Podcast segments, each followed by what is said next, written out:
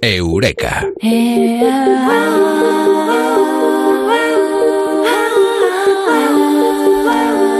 Lo malo genera lo bueno. La oscuridad acaba en la luz. Esa investigación que se ha efectuado con los metales pesados que son horrorosos y malísimos para el cuerpo humano han derivado un descubrimiento que vamos a hablar hoy en Eureka con Martínez. Amado, muy buenas, ¿qué tal? Buenas noches. Nunca las aceitunas habían dado de tanto. Ah, ¿verdad? Y, y fíjate que dan mucho, ¿ve? pero eh, dan mucha posibilidad, hay mucho poder, mucha economía, pero también dan, en este caso, conocimiento. Sí, eh, nosotros ya teníamos eh, motivos para presumir con nuestro excelente aceite de oliva, ¿vale? En España.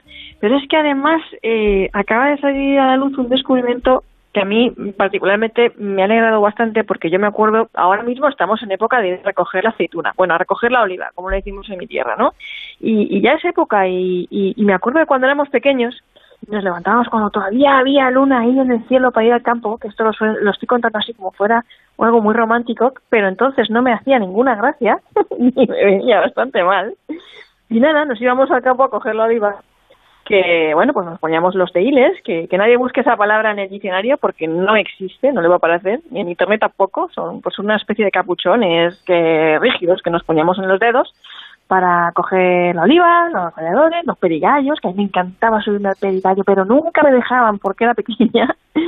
Y nada, en las redes, y el olor de la carne a la brasa, porque ese día pues aprovechábamos mis tíos y mis primos y todos pues para hacer ahí una barbacoa y cosas de esas. Luego nos llevábamos estás poniendo los dientes largos a todos, ¿eh? bueno, ya a nosotros a los que nos escuchan.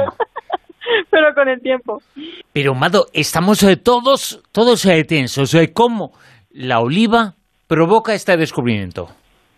Claro, pues porque aparte de hacer aceite puedes hacer otra cosa que es olivas en salmuera. O sea, lo que toda la vida hemos comido, esas olivas, esas aceitunas de mesa, que son las, las aceitunas encurtidas.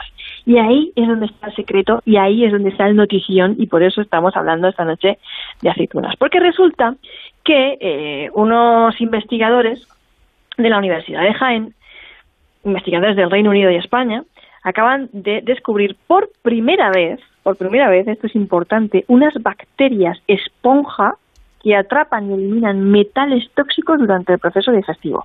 Como sabemos, pues eh, lo que pasa es que al comer ingerimos nutrientes beneficiosos para el organismo, pero a veces también ingerimos partículas que pueden ser muy tóxicas y dañinas, pues como por ejemplo el mercurio, el arsénico o el cadmio. Y bueno, pues sí, pues metales como el hierro y el zinc son buenos y esenciales, pero el mercurio y el cambio y el plomo y todas estas cosas, no, malo, malo, malo, niño malo, esto es muy malo. Eso son lo que decía antes, eh, metales pesados, ¿no?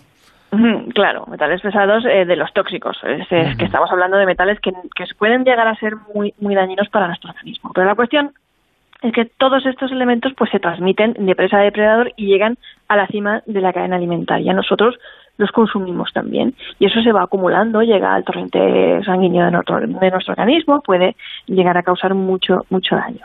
Ahora estos investigadores de la Universidad de Jaén ven en estas aceitunas pues en salmuera, que decíamos, las aceitunas en salmuera, una forma de evitar que estos metales lleguen a nuestro torrente sanguíneo. Y es gracias a las bacterias que contiene este delicioso aperitivo, que es rey de la mesa, creo yo, de, todo, nuestro país, de, todo, de toda mesa que se precie. Y estas bacterias se forman durante el proceso de fermentación, es decir, cuando ponemos las aceitunas ahí con el agua y la sal durante unos días o unos meses para eso, pues para encurtirlas. Y lo curioso de estos microorganismos es que una vez están en nuestro intestino, actúan como esponjas, por eso lo, llaman así, no es que sean esponjas, pero actúan como esponjas, atrapando los metales pesados e impidiendo que lleguen a nuestro torrente sanguíneo, expulsándolos de nuestro cuerpo a través de las heces. Esto no es solamente una curiosidad, sino que además, como he dicho, es la primera vez que se encuentra en la comunidad científica. Y repito, las aceitunas adquieren esta propiedad durante el proceso de fermentación que es totalmente natural y tradicional, como lo hemos hecho toda la vida. Olivas en el agua y la sal. O sea, luego cada uno tiene su librillo, cada uno lo hace como quiera, lo encurte, la, cambia el agua unos días para que se les vaya el amargor, lo que sea. Pero así se hace. Y ahí es donde crecen esas bacterias que ya de por sí estaban presentes en el árbol. El estudio, que además ha sido publicado en la revista Scientific Reports, se ha aplicado sobre la variedad aloreña de Málaga, pero los resultados son extensivos al resto de aceitunas de mesa, es decir, a todas las variedades. Fíjate que además este descubrimiento no podía haber llegado, creo yo, en mejor momento, puesto que el Ministerio de Sanidad acaba de lanzar hace unos poquitos días una alerta a través de la Agencia de Seguridad Alimentaria y piden a la población española que limiten el consumo de pez espada, atún, también lucio de emperador, a unas tres o cuatro raciones por semana máximo y en los niños y mujeres embarazadas o que planeen estarlo, sencillamente que no los consuman, así como lo estoy diciendo, de 10 a 14 años, hasta los 10 años así, no es recomendable darles atún o, o emperador, pez espada, estas cosas. Y de los 10 a los 14 años, únicamente 120 gramos al mes. Aún así, que no panda el cúnico, como yo digo, que no el pánico, porque comer pescado... Pero lo que están haciendo es Claro, lo que están haciendo es volvernos un poquito locos. Hace tan solo un tiempo nos decían que el pescado era muy bueno, ahora nos dicen que es eh, bueno, pero esta alerta sanitaria, el omega 3 era bueno, malo. ¿En qué quedamos? Eh, ¿Nos dejan vivir un poquito? Eh, Comer pescado, sigue siendo bueno a pesar del mercurio. Claro. a ver, lo que pasa es que, em, bien, el mercurio está presente en la corteza terrestre, ¿no? Y se libera a consecuencia de actividad volcánica, erosión de las rocas, pero también mm, se puede liberar debido a la acción del hombre y sus efectos tóxicos pueden llegar a ser devastadores, la verdad, si, si, si, los niveles de, de, toxicidad son muy altos.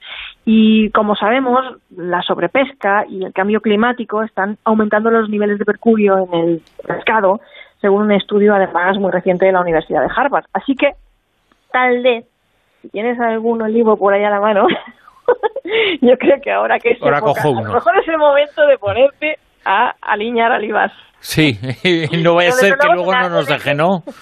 que nadie deje de comer pescado, porque siguiendo las, las, limitaciones eh, del Ministerio de Sanidad no hay ningún peligro y además hay muchísimos pescados por ahí también que tienen unos niveles muy bajos de, mercurio, que como decía, están en, en, la corteza terrestre. Pero bueno, así es como, como, como se hace el tema. Y así es como nos lo ha contado Mado Martínez en Eureka. Mado, muchas gracias. Un abrazo muy grande.